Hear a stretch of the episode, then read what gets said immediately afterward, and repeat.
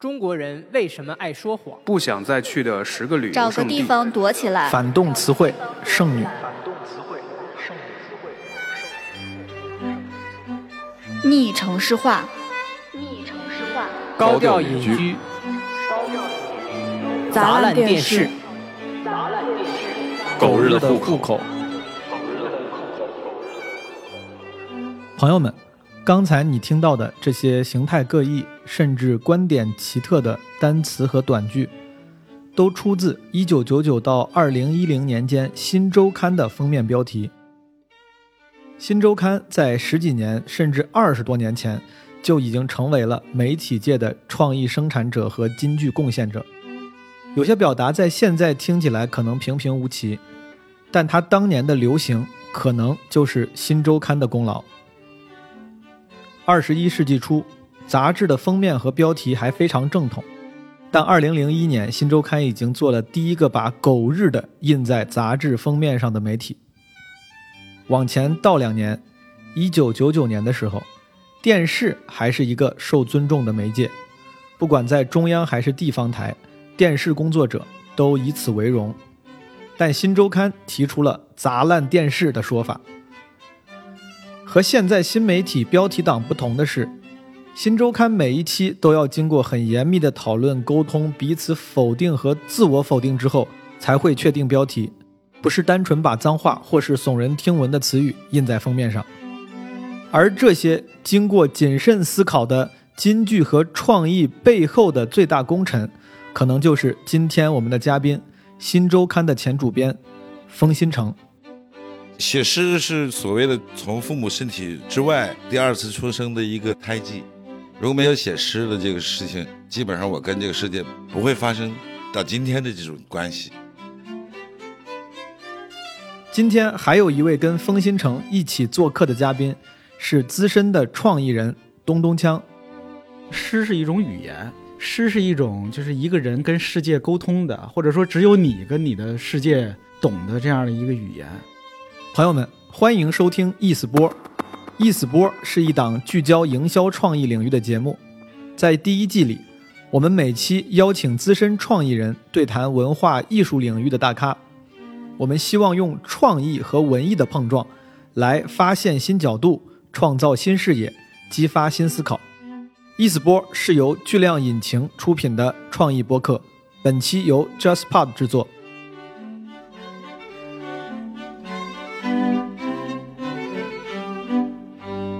Hello，大家好，我是今天的主持人毛东。今天呢，我们请来了两位特别有意思的嘉宾，一位是我的老朋友、老同事、老领导啊，东东锵老师。大家好，我叫东东锵。我是更老的，对，我叫这个封新成。冯新成老师是我们今天的大咖。冯新成老师之前是新周刊的呃主编、创始人。今天我们在一块儿聊一聊这个创意跟呃文艺之间的这个交汇跟碰撞，看看二位有什么精彩的观点。冯老师，你这次来北京是干嘛来着？我也要谈生意啊，我也要融融资啊，然后见朋友。到北京，首先我是特别不喜欢来，呃我熟悉的北京是八十年代，然后那时候在北京有婚姻，呃，然后迅速的离婚。那婚姻结束了，也也是我跟北京的关系等于也结束了。现在我来就是工作，你那个序里写说你这个你觉得两个身份，诗人冯新成和新周刊主编冯新成。写诗是所谓的从父母身体之外第二次出生的一个痕迹胎记。如果没有写诗的这个事情，基本上我跟这个世界不会发生到今天的这种关系。因为有了这个八十年代上大学看到了第一本《今天》，那我就彻底明白了我跟这个世界的观察的角度和表表现的方式是什么了。所以我在大学等于老师的课我根本不用听。我就是看书，然后交朋友，这样的话，大学就读完了。我想稍微岔开，就聊聊八十年代。我觉得这个还是挺有的聊的。八十年代这个，尤其是对于现在在创意行业，也已经成为了一个重要流派。八十年代，简单说，那是中国人最接近世界的那个时刻，所以很重要。虽然那个时候国门未必是像九十年代也没有互联网啊新世纪那么那么那么那么欢腾，可是那个最像是地球人的时候。而且我作为一个早就文学梦想夭折的文艺青年，我总感觉哈，八十年代是不是是这种文艺气氛最活跃的时候。是许许多多多的方面都以人的方式打开，所以八十年代其实有过一次很重要的讨论，就是球籍的问题。就那个时候他们会关心他们的球籍会不会被开掉。那你发现你现在不讨论了，球籍什么是什么地球的籍，地球籍，对，就是人有国籍，国有球球籍，对，那时候年轻人或者是那个国家，他关心的是啊，我们在这地球地球上能不能成为地球正常的人嘛，是吧？呃，那么现在这个话题倒是不讨论了，我问一个简单的问题，你觉得八十年代是一个更好的时代吗？是一个离我们今天最远的时代，只能这么说。嗯，我我总觉得，就是对于我们来说，可能那个八十年代啊，可能就像美国人他们的所谓六那个黄金那个六十年代，嗯是不是像他们的那个那个年代，就伍德斯托克那个年代，是吧？就好像有那么一个气质在里头。就是从人种或者是族群或者国家角度来讲，你都会发现，在他们的整个的成长过程当中，有一些是贯穿了他们的全部，从他们的呃发起到最后的博兴，那个最重要的一个时代。那么我们中国也有这样的时代，那就是八十年代，因为我们是现在正活着的人在讨论，它离我们话题上是最近，但是感触上又最远。这个样的时代，那你说起来的时候是感触最多的。我觉得，既然咱们从八十年代这个话题开始切入啊，其实我觉得八十年代还是存在着一股蛮荒气的。嗯，我的理解就是八十年代就是还是有很多不成熟的、未成型的、萌芽状态的、破土而出的那种粗糙的、原始的东西的。就是那些啊，你看今天咱们之所以坐在这儿，是因为创意这个话题嘛。我觉得八十年代是一个充满创意的时代。嗯，呃我们现在如果回头去看当时的那些社会面貌以及社会上的事物现象，未必都是好的，但是呃大多数是有着旺盛的，甚至是奇特的生命力的。而那个生命力是一种创意的能量。我觉得那是可能很多人怀念八十年代、喜欢八十年代，是因为那个生命力。但是我我不确定我说的这个能不能代表大家的感受和观点。是的。为为啥后来你不当诗人了，方老师？哦，那是我有别的追求啊。我是觉得诗人是可以把它变成自己的这个诗性，或者是个人的一个气质，是看世界的一个方法。我是觉得这个后来我是能把它通过八十年代把它变成我的一个诗性，因此我不觉得我后来离开诗了。我我我新周刊做的任何的标题哪个不像写诗啊？那不都是诗这个标题吗？所以我后来用了一句话，那个我用新周刊写诗而已啊。或者写了一首叫《新周刊》的诗嘛。当然，我身边特别多的这些从写诗，后来成为我的同事，成为记者或者编辑，然后再慢慢成为成长为主编的啊。但我是很反对他们在那里去真把他那个写诗那那那那点事儿还当个事儿，那我就很讨厌。明白，太标榜这个标签的这个姿态令人讨厌。诗性这个你所在意的东西还在吗？你现在还在意这个诗性这个东西吗？那当然还了，还追求作为人，这是你最可贵的一种东西啊，多可贵的！你跟世界还能用通过诗的这样的方式发生关系，是极为可贵的。强总，你身上有这种东西吗？就是你所珍视的跟世界发生关系的东西。嗯，它是诗性，你是什么？我也有诗性？我也有，点当然有，当然可以。我觉得那个诗这个东西啊，我以前有过一个说法，我自己说，我觉得诗是一种语言，诗是一种就是一个人跟世界沟通的，或者说只有你跟你的世界懂的这样的一个语言。就是当一个人写诗的时候，是他在用就是他自己的语言跟这个世界对话。那个渠道，就也许我不写哈，也许我不写，但是那个渠道没有被关闭啊。就是人是应该留一些那样的渠道的啊，你应该掌握这样的语言。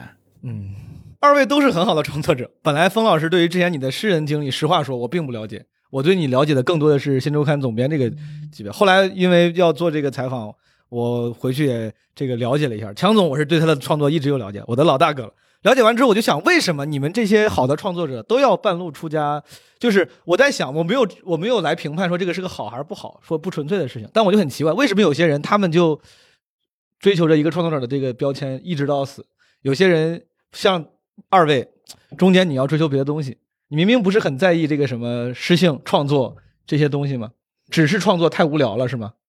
呃，我我我只能呃反着给你举一个例子、啊。您说你比如在我认为的创创作者当中，最像诗人的是谁啊？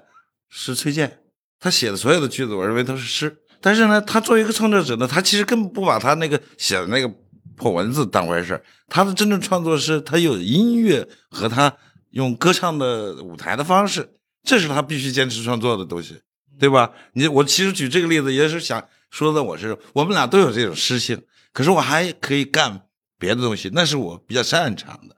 比如说，假设让我去创创办一个广告公司，那我肯定属于那种比较优秀的广告公司啊。但是我已经有了一本杂志，那我就觉得更够了，所以我就根本不遗憾我做新周刊的这个十九年嘛，整整十九年嗯，十九年，一四年我记得您是一四年离职的，对吧？从新啊。周刊但是一四年其实对已经就那就说说新周刊，我非常同意。昨天我我跟冯总提前打电话聊，我还怕他不高兴。我说我感觉你是个特别好的广告人，我说你做媒体做的感觉特别像个好的广告人。我当时看新周刊，就包括你说那些标题，有些标题特别诗意，特别好。有些标题一看就是造了个特别好的概念，哪怕我作为一个非常资浅的广告从业者，我都觉得，哎，这个概念造的很广告。我觉得那个概念很好，那真是概念层面上的好，包括这个当时新周刊榜单这个事情，还有这个年底的那语录总结这个事情，这都是一个它是概念层级的好。就刚才说的这个诗这个话题，其实跟这个是有关联的。嗯，就为什么有些人光在纸上写诗就够了，并且很以此为荣呢？就是确实是诗的世界非常的广阔，非常的自由。那个世界里边已经可以容纳很多人的精神，就是你能把你的精神投入到纸上的那个诗的世界里边就足够了。但是也有一些人不满足于只把诗写在纸上，他得把诗写在时代里啊。可能封总、封老师就是这样的人。把诗写在时代里，这个确实听起来也很浪漫。我我我经常要去打乱一些大家惯常认知的，比如说说故乡就要说地理嘛，我就要说时空，所以我我才会有我的故乡在八十年代这样的说法。希望我这样更短的句子去包含文学、历史甚至哲学的东西，这个是我不认为啊很多人都能做到，有些人有这个禀赋，那我就属于那种自我开发很强的人。所以我我在讲我的大学的时候，我怎么夸他？对，就我就说，呃，人有两次出生，一次父母生你，一次就是大学生你嘛。我说这是两次出生，对啊，我们那个时候稀里糊涂跑那儿去而已。但是我是我主动跑那儿去的，我乐意，我觉得我就长了见识啊。那个学校小，因为它在河谷当中，它当然小，可是这小恰好证明了我们的校园是整个城市啊。啊我就这么夸这学校，把这学校夸的还开心死了。嗯当然那只是我我自己重要的我的感受，我没有觉得哪个地方亏待了我，我觉得哪个地方都给了我特别多，所以我属于我到活到今天，我他妈没有怨气的人，特别开心。呃，没有怨气这件事儿是不是不利于创作？其实就是我觉得创作这件事儿啊，需要巨大的精神能量，但是这个精神能量未必是怨气，那个怨气啊是一个抵消精神能量的事儿，你知道吧？就反倒是就是封总刚才说的那个怒气，也许是那个饱满的生命力，那个是好的，那个是有利于创作的精神能量。，对。明白。冯总，我继续问问新周刊的事儿。你在新周刊这个主编工作的十九年，看起来像是个非常好的营销人、广告人，您自己也这么觉得？嗯，为啥一个诗人会有这种能力呢？这是因为你从小对生活的什么好奇，对大家的思维的敏锐的洞察吗？我们枪总之前给我们说，老说这个洞察对广告人特别重要。你是觉得在这方面是天生的就特别有洞察能力吗？对对，这这这是肯定，就是这如果要在这里面要讲点分工的话，我我属于那个一锤定音的那个人，呃，总结能力特别强啊。你像我的同事，那是七年的同事，也是你们这个脱口秀界很牛的窦文涛。我们俩就属于咬合能力极强的啊！我们俩在电台里，他那个他妈笑面虎，笑面虎他就跟别人处特好，我属于那种谁都不搭理。但是呢，我们俩互相欣赏啊，俺俩恰恰干一件事就能干成。所以广东台在一九九一年首届中国新闻奖得的那个特等奖，就我们俩得的。我们俩干了一件什么事儿呢？就是中秋节的时候，通过叫海岸电台，就是那个是救援用的那海岸电台，广州有，然后把电话打到了南极。对对，所以我们做了一个叫一个直播节目，然后你好南极人，对，直接打到一会儿长城站，一会儿什么中山站接过去，当时那台长听完了以后说有没有录音啊？有没有录音？我说当然我录了，当然录了。我就是那个在外面做那个编辑的那个人。窦文涛的时间能力极强，对他他这个从几点开始，他几点结束，这个怎么控制这些人说话的，这个他的天分是极好。这就是执行的好。对对对。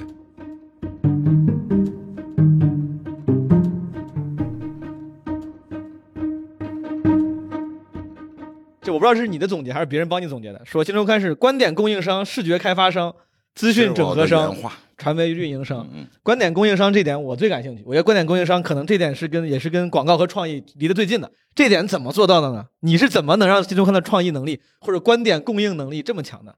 那就是因为我在啊，因为我在这里，所以我就保证他一直是我一年呃才二十四期啊，我二十四四个观点我拿不出来吗？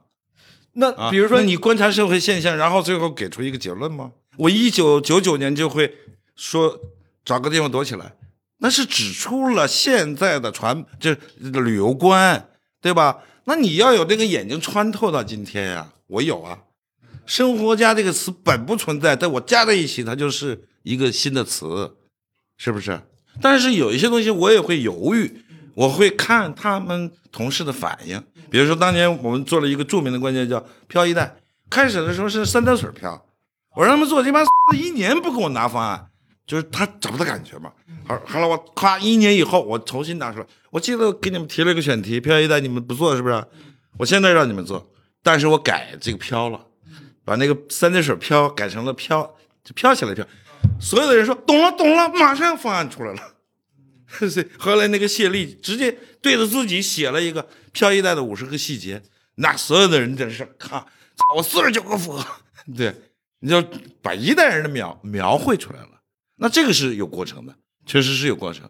那个时候我也没有想透它，我只是觉得这个嗯这三个字放在一起，感觉这个就是靠天才撑起来的这些东西，就是所以他们这个标题副标题我们完全用诗，是不是？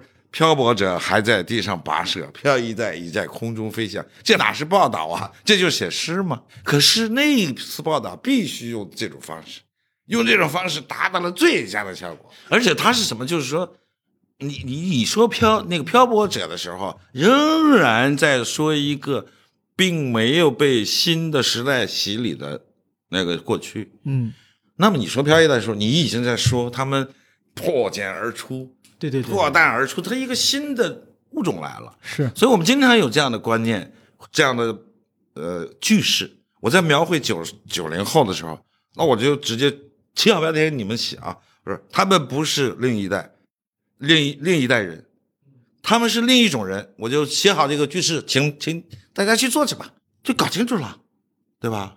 其实这个观点供应商这个事情，这个身份，以有一些年代里边，广告人是可以分享一些这个殊荣的，就有一些广告是给全社会供应了观点的。只是哈，这个事儿随着年代的变化，也有可能这个角色，就比如说现在咱们这个年代，观点的供应商是谁，也许可能已经不是那些媒体了。但我觉得你刚才强总你说那个归纳，挺像我的观察。就你说有些，比如有些话是对现实的描述，有些是对什么你说灵魂的归纳。我觉得现在现在的媒体好像像那种有神来之笔的，对于灵魂的归纳越来越少了。像《新周刊》那样的，突然拿出来一个惊人的概念，说哇这个心中一动。现在好多所谓好的那些媒体、新媒体，甚至是新媒体，他们做的也只不过是对于现实的归纳，打一打共鸣。我自己觉得媒体的影响力在咱们这个时代好像变弱了。我这个媒体指的可能还是主流的、传统的、大的啊这些有着单一巨大声量的媒体，不管它是什么媒介上的啊，就互联网上的也算。我总觉得好像现在确实缺少当年的《新周刊》为代表的这一类媒体。嗯但是现在这样的媒体还有吗？我想不出来，有谁还有这样的还关注吗？影响力？冯老师，你觉得还有吗？就是像我离开的时候，我我就看出来，呃，老媒体、传统媒体的沦落，这是一个全球的一个趋势，它不是所谓中中国才有。呃，新媒体它博兴了，新媒体到底博兴在哪里呢？是他们可以置换大脑，呃，我认为这符合人类走向灭亡的趋势。我认为科技就是加速器，它应该是这样的。所以我们现在看到的所有的东西，不要急于叹息。你有幸看到灭亡，不是人生之幸吗？看到一个文明的毁灭，不是你的人生之幸吗？我觉得封总说的非常对，就是实际上我们现在很多的企业、很多的人在做的事儿，就是加速一些该灭亡的东西灭亡，或者说我们是靠灭亡的方式不断创新的，我们是靠灭亡一个东西来建立一个新东西，建立一个新秩序的。这个灭亡每天都在发生，你觉得广告业在消亡吗？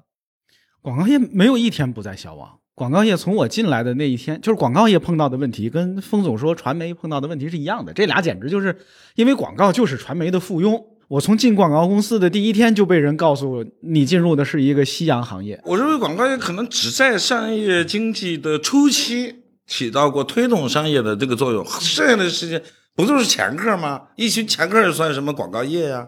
对不对？现在更不是了，是我大公司以后找部门来分配营销预算，就是哎，对对对，预算嘛，分分销预算，哪有广告业？是不是？因为那个伟大的广告人产生的那个时代已经没有了，是广告人能够左右一个商品的方向，然后创造一种需求的。现在他不创造需求吗？啊，往里面填鸭的这种东西叫需求吗？封总说的对，就现在的广告里边，人的元素。就是创意人哈，创意的力量仍然是巨大的，但是创意人的力量变得越来越小了，就是因为人已经在里边能左右的东西非常少了。创意英雄的年代过去了，新的创意英雄不是人了，是那些技术，是那些是吧？刚才冯总说的那个，对对对，一大笔钱要投入预算，大家要怎么分？现在还是人来看怎么分吗？算法在人类这个在接受信息的过程当中所起到的那种开关作用。是要记一笔的，哎，这是个开关。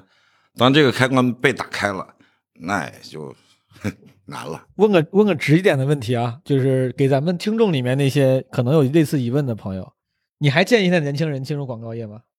或者是在什么情况下，你建议什么样的人进入广告业？嗯，我不确定，就是我也得看这年轻人是一什么样的年轻人，他对广告的热情到底在哪个方面。呃，如果他现在热衷的是说我要做出一个好的创意作品来，我要拍出一个有趣的广告片来，我说实话，我觉得如果他对广告的热情只止步于这个阶段，我其实不建议他进入广告业。那如果一个人他已经做好 be prepared 进入广告业了，他应该有什么样的觉悟？我觉得是对这个广告的真实意义的了解，就是广告的价值到底是什么，请你真的明白这件事儿。你愿不愿意为了这件事儿来付出你的心血，付出你的努力，付出你的青春？这个事儿说到底，跟封总刚才说的那个概念一点区就就是掮客啊，我们就是帮人卖东西。那么一个人，一个年轻人，愿不愿意把帮别人卖东西当做自己从事的行业，并且从中获得价值感？非常清楚，解释的非常清楚。好，把这个同样很俗的问题抛给封总。封总，你还建议现在的年轻人做媒体吗？当然了。这个好玩啊！比如说，我最近又发明了一个词儿，叫“空间媒体”。你看，我对空间怎么理解？我从小就这么理解。我认为空间就是空间跨起来。当然，我说空间媒体的时候，实际上我并没有说我们要物理的、地理的去看空间。我们去看现在我们人类建这空间，它的属性是什么？我把媒体属属性给它拽出来了。这不就是现在的？什么鸟屋，什么成品，什么这个方所吗？不就是说他们吗？所以啊，我的那个老部下，这个也还算是牛的，做那个就是什么衡山合集的令狐磊，他就说，从今天起，我就是一个空间媒体人。对他这，因为他老说他他做的是啥，他都搞不清楚了。他是在做商业吗？还是在做书店人呢？哎，他说我知道了，我现在知道表达我的这个。你看，你造这个概念帮多少人解决了问题？我觉得封总啊，嗯，你看特别逗，他是有命名能力的人。嗯，这个命名能力啊，就是刚才所说的，他第一得敏感，把这事看明白了；第二，他得有刚才所说的一言以蔽之的能力。整个传媒行业啊，其实我觉得大家都在争夺这个命名权，那就看谁有命名的这个权利。广告行业、创意行业，很多事情归根结底也是在找这个命名者。大家都要成为这个命名者。冯总，你在想你那些惊为天人的概念、角度、命题的时候，就是妙手偶得的嘛。从来你没有是那种冥思苦想想出来的，就是想我跟你说，我为什么做新周刊快乐？我从来没有觉得我是累的，他不累啊！这这这件事怎么累？我跟新周刊的人中午十二点才上班，当然了，我要求行政人员、财务人员你们早早八点啊，其他的就是这个睡觉，昨晚熬夜了，十二点上班第一件事先吃饭，然后再就互相扯淡，嗯，然后我就打游戏。我到三点了，哎呦，他妈没讨论选题，赶紧讨论一会儿吧，讨论一会儿，讨论，哎呀，讨论不出来，算了算了算了，今晚到哪喝酒，就开始干别的。我从来没有因为这事累过，苦思冥想想东西的，不要叫他干这个，不建议干这个。其实广告创意也是这样的，谁要是干这一行觉得特别苦、特别累，你就不适合干这行。我也听您讲过这个，嗯，真的，这东西因为我本来想问我，我以为这个新周刊，比如这个创意能力、洞察能力、选题能力，是看有没有可复制的方法论。但这么一聊，感觉是封总就是你是可复制的，但是如果没有你的话，似乎也没有什么方法论是可复制的。所有方法论就是什么？你一定要乐于去看书、观察这些都是。比如说，我的墙上什么没有，我就是书。对我来说，有一些有有一些我的手下或者什么，经常还会你怎么看书？一会儿看一下扔了，一会儿看一下。书就是这么看的呀，还从头看到尾。那我就是看着玩儿，一会儿看一个，一会儿看一个，看着看着，这但是这些东西它会融会贯通的呀。我我看的最多的是什么？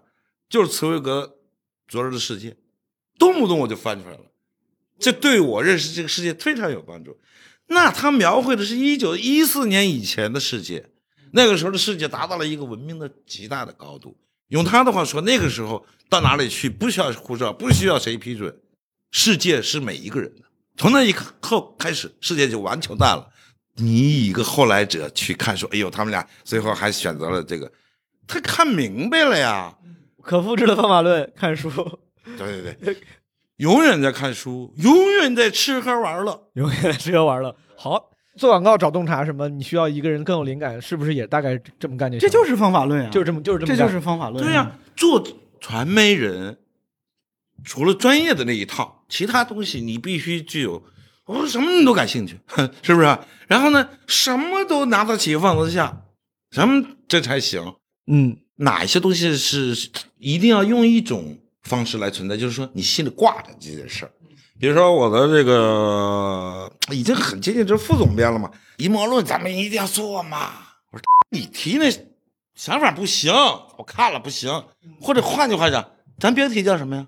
没想好你滚，对。但是呢，我就会挂在心上。那有一天我喝大酒，喝喝呃挺高兴，我已经到了一两点钟了，突然想起来了，我就啪就给他发了个微信：阴谋论患者，患者。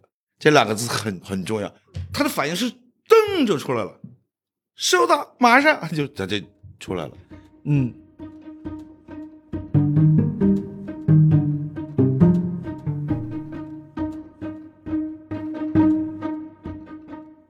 新周刊发明了无数句式，这些句式影响了中国人的语言。你听我说，我当年有一个，为什么刚才我说这所谓的观点输出者跟这种概念的创造？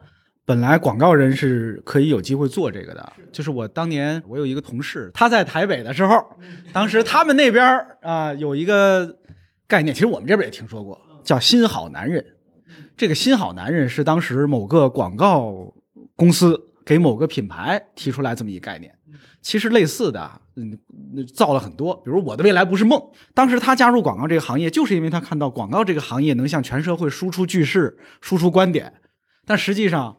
在我们这边哈，比如《新周刊》在很他连续那么多年里承担了这个职责。对，我们对广告界是碾压式的。对我不是不不就对不起啊，没没我事儿，没有，他已经出来了，他已经这样了，就是呃，我曾经跟这三联那个李洪谷聊过，他们就还得意说，哎，你看我们那个人物，我们那个读者构成，这个医疗界多少啊？就是医生怎么怎么，我就一笑。我说：“你知道我我做新周刊的时候的读者是谁吗？第一，传媒人；第二，广告人。这些人在把你当养料。冯总还真的挺了解这个行业的。我感觉，我刚才就想，嗯，其实，在冯总说的时候，我想，就是有什么广告界拿得出手的作品，拿得出手的话，能跟新周刊这些概念、这些标题去杠一杠的，对，去站一站的，有没有，强总？没几个。你的回忆中，哎，应该有好的，我的没这些都不是问题。但是我觉得我这二十年是碾压广告界的。我我只能想我我熟的，就比类似于什么我的地盘听我的这种，嗯，就这种话，这也是当年嗯这这是这这很好啊这是影响了一个时代的观念。所以我就后来向你们致敬了一下嘛，叫我出了一期叫《我时代》嘛，但是强调我。我也得说，啊确实当时我们这个封总说的一点都没错。新周刊是给很多其他的，比如广告人提供养料的。当时我们说要了解某一个人群，往往如果新周刊做过这个专题，我们就买本新周刊就得了。对对对，就是它省了够很多力气用够用了。比如当时我们做一些面对年轻人的呀，啊，我们要了解这个人群，往往是拿新周刊那一期杂志当学习材料。呃，我再给你讲一个跟广告有关的一个您讲小故事。来，呃，当年这个联想找我，那时候联想还出手机呢，呃联想的朋友能整成封面上去吗？我说这他妈过分了，那怎么可能啊？反正就是想想啊，想办法想办法。好说那把把你们广告语我拿出看看，乐自有我嘛，就是他他这个吧，啊，对不对乐自有我见见过这么一句话。对对对，乐自有我。嗯我看了，我就他点了两个标点符号，乐，自由，对吧？我嘛，我说做一期，就这样就上了封面了。对，人家回去说，你看看咱咱都上封面了，现在能上新周刊封面不可能，是吧？点两个标点符号，然后你也看不出乐自有我呀、关键是内部也也通啊。这个就属于是商业化、创意商业化非常成功的一个案例。我是觉得商业给我提出的要求从来没有难到过我。我是觉得，你看刚才封总说的，就这个事情哈，商业世界里边嗯是需要这样的能力的。嗯这个能力呢，或者是能出在广告人这头啊，嗯广告人、创意人有这个能力最好。嗯你能直接告诉客户、告诉品牌你该怎么做。嗯，如果我们不争气的话，传媒那头儿哈，人家媒介那头儿，人家就会碾压我们。现在这个时代，我就不知道会是谁碾压谁了。其实看起来也是媒介在碾压广告人，只不过现在的媒介可能不是某个某个周刊、每个某个杂志了。对，但是现在你比如说那些自媒体的创作者，那些对呀、他们也在碾压广告人，也在碾压职业的广告人，是因为他们跟受众更近，他们跟媒介更近。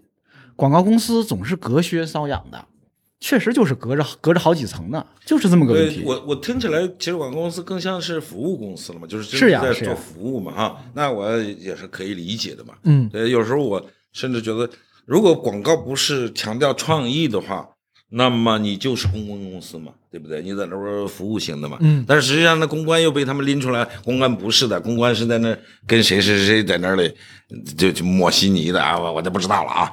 所以我说，呃这对对，所以这些都是服务行业啊。但我的一个观察是，你看啊，这个把话题转换为观点，再有还其实还有一步，把观点转化为表达嘛，把转化为精妙的表达。然后你说，你看现在的这些媒介，抖音达人也好，然后什么各种网红也好，他们有很多生动的、符合自己风格的精妙的表达的方式，但是找那个独特的观点的能力，似乎又没有这种机构型的像新周刊这样的能这个能力强。但似乎现在现当代就没有人有这个能力了，是这样的，越来越弱了。我觉得不是没有那个能力了，您说，还是媒介环境变了。嗯就是现在我们所谓的去中心化的媒介环境，让那些强势的、单一巨大声量的媒体变少了。嗯现在你去看看很多那些抖音上的达人，他们也在输出观点，他们输出的甚至是很有意思的、很鲜明的观点，嗯但是他们的观点太多了啊，也也太分散了，而缺少一些统一的，就是那些还没有形成合力，或者是说咱们这个时代就不需要合力。因为那样的观点分散到了不同的人群里边，分散到分散到不同的圈层里边，嗯，它的影响路径跟以往是不一样的了。但是也有人致力于，如果我们现在想在抖音上或者想在其他的这些新媒介上，制造出一个强大的、有合力的、单一的观点，嗯也不是不可能，是吧？嗯，越找巨量引擎商量商量，看有没有什么办法可以做一做我。觉得其实 真的变了，变了什么呢？嗯叫万物皆媒啊。这万物皆媒什么意思？就是说，你不要把这个所有的东西都当成说，呃过去的是电波，然后话筒，然后是纸面，或者是一本杂志，啊、或者是屏幕，不不要这么去理解，这个不对了。这现在真是众声喧哗的，对不对？而且呢，应该可以不相干吗？对呀、可不可以不相干？好了，你说年轻人喜欢喝茶，和咱们不一样，他本来就不一样，一天在那儿干嘛要一样啊？各玩各的得了。所以你这个话呢，就是说做这个行业还要说我要成个老大，你这个出发点就不对。就你你一定要出个老大干嘛？现在是那种所谓什么世界师的，真是要浸透过来才有。